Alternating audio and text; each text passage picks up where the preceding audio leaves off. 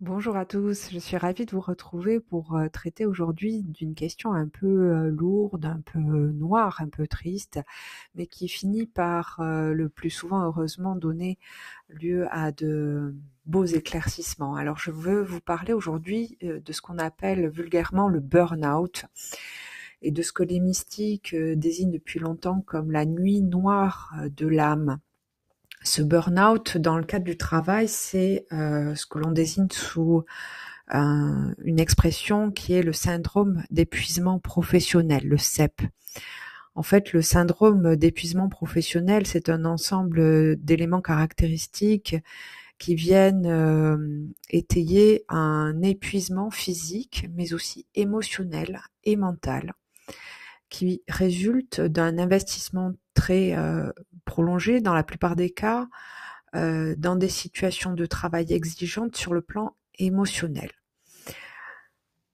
Bien souvent, ce trouble, qui est un trouble reconnu comme étant un trouble psychique désormais, résulte d'un stress qui est chronique dans le cadre du travail. Alors un stress, on va euh, pas faire euh, l'économie de sa définition parce que employé au sens courant, on voit bien ce que c'est, c'est une contrainte. Mais en réalité, si on si on se si on s'attarde un peu sur ce terme, eh bien, on voit que c'est plutôt un déséquilibre. C'est un déséquilibre entre des exigences extérieure et la capacité intérieure ressentie ou réelle pour y faire face. Et donc c'est ce stress qui perdure qui va à terme provoquer un épuisement physique, émotionnel et mental. Dans ce cadre, euh, que euh, peut faire un syndicat? Eh bien, ce syndicat euh, qui vous tend la main, c'est la voie pour être guidé d'abord dans un tourbillon médical, administratif, et euh, qui va permettre d'entamer un processus pour euh, à la fois se libérer et se libérer de tout un tas d'images très négatives liées à cette situation, se libérer d'un travail qui a une emprise trop forte sur vous et pour à la fin se libérer, donc se retrouver et retrouver son énergie parce que ce, cet épuisement, il vide, il vous rend cynique, il vous donne bien sûr des, des, des mots euh, divers et variés. Alors, euh, il y a des signes euh, précurseurs avant-coureurs qui sont des mots physiques avec parfois une, une, variation de poids importante à la baisse, à la hausse on grossit ou au contraire on maigrit, euh, on a mal au dos, on a des nausées, mal à l'estomac, on est triste. Et puis viennent des difficultés cognitives, on peut avoir du mal à se concentrer, le sommeil est perturbé, même parfois certaines addictions arrivent. Alors un syndicat, qu'est-ce que c'est? À l'origine euh, étymologique du terme syndicat, ça signifie avec, être ensemble eh bien c'est tout à fait le cas. Un syndicat vient vous apporter un soutien pour ne plus être seul. Alors on n'est pas euh, psychologue, on n'est pas psychiatre, hein, euh, mais le fait de ne plus être seul, de voir que d'autres s'en sont sortis, euh, permet d'abord de se donner la permission d'entrevoir une porte de sortie, euh, le syndicat peut être aussi l'interlocuteur qui va vous autoriser vous-même à vous dire euh, stop et je mérite mieux. Euh, vous aider à prendre du recul et puis ensuite dans le, le dédale administratif, faire le syndicat va faire tiers. Il va être là pour être un médiateur et vous aider à avoir les idées claires sur euh, ce qu'il faut euh, faire, ne pas faire, respecter certains délais, etc. Et donc c'est euh, une remise en mouvement. D'abord c'est dire stop, s'autoriser à prendre du repos, et puis une remise en mouvement avec une orientation vers différents interlocuteurs. Le syndicat agit un peu comme une tour de contrôle qui va orienter euh, vers euh, le médecin généraliste, bien entendu, ou spécialiste, et puis euh, vers le médecin du travail aussi, alerter le cas échéant l'encadrement, les managers, le CHSCT, les, les, délégués du personnel, le cas échéant, parce que cette situation qu'une personne vit et bien d'autres la vivent ou peut-être la vivront. Et il est rare que dans un service, une seule personne soit touchée. Alors bien entendu, euh, certaines personnes sont plus sensibles que d'autres et euh, par exemple, on sait que euh, une, fragilité antérieure peut amener à faire un burn-out, mais il arrive la plupart du temps que les personnes qui font face à un burn-out n'aient jamais eu d'antécédents, se sentent bien dans leur vie personnelle euh, spirituelle, euh, voilà, à l'intérieur euh, tout va bien, elles ont une famille, elles font du sport ou pas d'ailleurs, mais en tout cas ça ne vient pas d'elles. Et ça aussi c'est important de voir que, la variété des profils qui ont été touchés par le burn-out ne font que eh bien, euh, on n'est pas, on n'est pas seul à avoir été touché et que d'autres s'en sont sortis. Alors, euh, le, syndicat est là aussi pour éviter les rechutes et ne pas retourner dans cette spirale, dans cette douleur, parce que les mêmes causes ont les mêmes effets. Et euh, récemment, en distribuant nos tracts pour informer sur les élections, j'ai j'ai eu l'occasion de rencontrer une dame qui avait fait un burn-out et qui s'est retrouvée dans son bureau exactement dans la même configuration que euh, le jour où elle était partie et où elle n'avait pas pu euh, continuer. Et euh, donc, bien évidemment, sans que le médecin du travail soit informé, sans que rien n'ait changé, et il y a de fortes chances pour que cette personne se retrouve dans les mêmes circonstances quelques semaines ou quelques mois plus tard.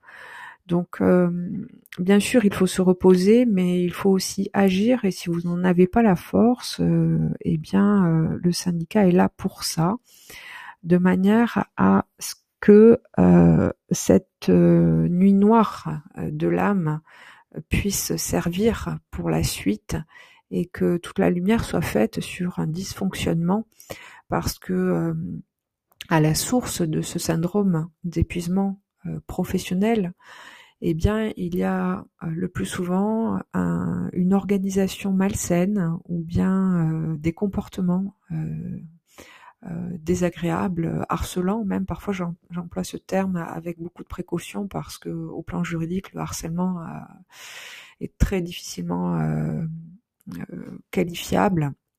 On, peut, le cas échéant, vous renseigner sur le sujet, mais c'est un, un sujet à, manipuler avec euh, beaucoup de précautions.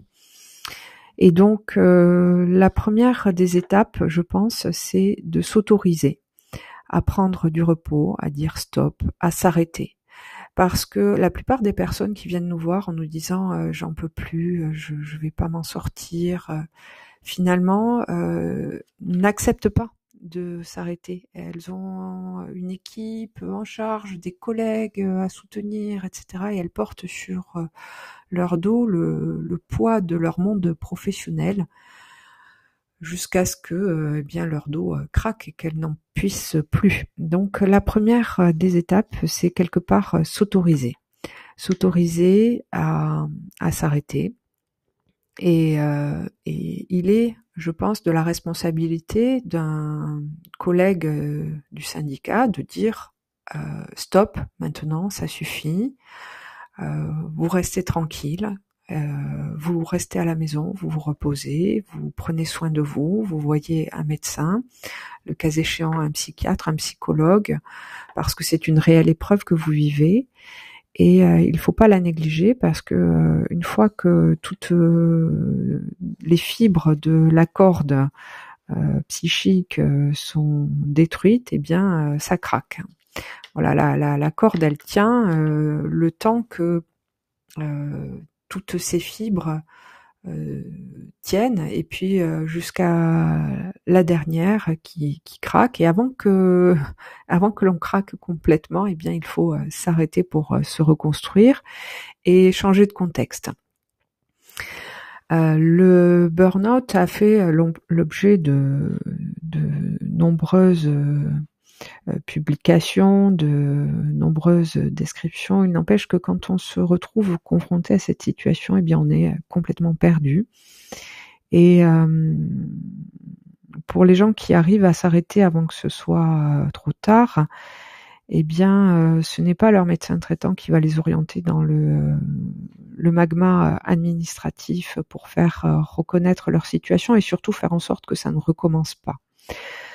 Euh, et donc, un syndicat est là pour vous accompagner et vous donner la voie nécessaire que l'on ne peut plus avoir dans cette douleur euh, psychique, euh, émotionnelle, physique, mentale, euh, qui a résulté d'une situation de travail pathogène. Bien évidemment, on est à votre disposition pour vous accompagner dans ces moments difficiles. voilà, on peut, on peut tous être touchés par cette, cette difficulté. Euh, et j'ai même plaisir à dire que ce sont souvent les meilleurs qui sont touchés par euh, le burn-out parce que ce sont les plus investis, les plus euh, dynamiques, les plus joyeux, ceux qui ont envie le plus de faire bouger les lignes et qui s'y épuisent parce qu'ils sont dans un contexte qui ne permet pas d'avancer aussi bien et aussi vite qu'ils le souhaiteraient. Euh, dans un contexte euh, mouvant le plus euh, le plus souvent avec des réorganisations permanentes, un manque de moyens. Alors bien entendu, il y a des il y a des métiers qui sont plus enclins que d'autres à faire à provoquer ce type de d'épuisement notamment quand les exigences euh, euh, au plan émotionnel sont fortes, mais on peut euh, trouver des burn-out dans des, situations qui n'y paraîtraient pas de prime abord. et donc on peut trouver ce type de, de difficultés dans des services qui au plan émotionnel ne paraissent pas surchargés. Euh, on parle vraiment d'une incapacité de faire face à un stress chronique, euh, donc euh, à un déséquilibre, de faire face à un déséquilibre entre les, capacités internes ou externes, hein, le manque de moyens, et les exigences du travail, telles qu'on les ressent ou telles qu'elles sont imposées d'ailleurs. Je, je, je, ne sais pas vraiment euh, comment euh, terminer ce podcast sans vous, sans vous dire que, bien sûr, l'accompagnement qui vous est euh, proposé, prodigué au SNT, c'est un accompagnement technique, juridique, administratif, mais aussi un accompagnement amical parce que on dépasse, on dépasse l'ordre du du simple accompagnement euh, syndical. J'ai envie de dire syndicamical. on n'est pas des amis quand on devient collègue syndicaliste. néanmoins, ça s'en approche parce qu'il y a cette bienveillance qu'on va retrouver dans l'amitié dans la camaraderie. Et bien sûr, euh, le délégué syndical doit avoir une posture euh, professionnelle. On n'est pas euh, le bureau des pleurs, hein, on n'est pas, on partage pas votre vie personnelle. Il n'empêche que ça fait du bien aussi de trouver une oreille, une écoute qui est de l'ordre de la bienveillance amicale. Euh, on a fait un guide euh, qui explique justement pourquoi et comment il faut avoir la bonne posture quand on est délégué syndical et jusqu'où il ne faut pas aller. Néanmoins, la frontière est souvent floue et c'est aussi ça qui fait la richesse d'un investissement syndical et c'est aussi ça qui moi me porte, c'est-à-dire que euh, bien entendu, quand on accompagne euh, quelqu'un euh, dans ses difficultés professionnelles, eh bien, il n'est pas rare qu'on nous parle aussi des difficultés personnelles parce que bah, les emmerdes arrivent en escadrille, hein, on le sait tous. Et la plupart du temps, eh bien, il n'est pas rare que aux difficultés professionnelles s'ajoutent des difficultés de santé, si elles n'ont pas été préalables d'ailleurs. Et puis euh, parfois des difficultés familiales parce que euh, bien euh, le couple craque ou bien on a des parents âgés ou des jeunes enfants à accompagner. Et donc tout ça fait que c'est quelque chose qui a à prendre en compte aussi dans l'accompagnement et que la hiérarchie, les managers n'ont pas à savoir, mais que nous, à titre syndical, eh bien, on peut être amené à comprendre et à prendre en compte pour un accompagnement global. Et c'est la raison pour laquelle au SNT, on a souhaité avoir une approche plus globale dans l'accompagnement avec bien sûr cette approche technique, juridique, RH, mais aussi en se faisant accompagner par les services d'une coach professionnelle en la personne de Magali Dieu que nous avons contacté. Magali Dieu, elle porte bien son nom, et que nous avons approché pour établir un partenariat afin que nos adhérents puissent avoir accès à ces services dans le cadre d'une convention. et tout simplement pour qu'ils sachent que cela existe, que cela est une euh, opportunités qu'ils ont au-delà de, du soin euh, psychique qui leur sera dispensé par leur médecin. Euh, eh bien, réfléchir avec un professionnel certifié sur cette nouvelle vie que l'on a envie de d'embrasser à la suite d'un burn-out, eh bien, c'est possible. Euh, parfois, on ne sait pas à qui s'adresser et donc euh, c'est la raison pour laquelle euh, on a souhaité proposer ce type de service à nos adhérents. Voilà, il y aurait beaucoup encore beaucoup de choses à dire parce que ce sont des tranches de vie intenses que sont ces, ces périodes où on a besoin d'être accompagné. Euh, bien évidemment, nous sommes à votre disposition par euh, téléphone, par mail. Euh, vous pouvez écouter, réécouter nos podcasts et puis les noter si vous le souhaitez en mettant des petites étoiles ou des grands soleils dans votre cœur. À bientôt.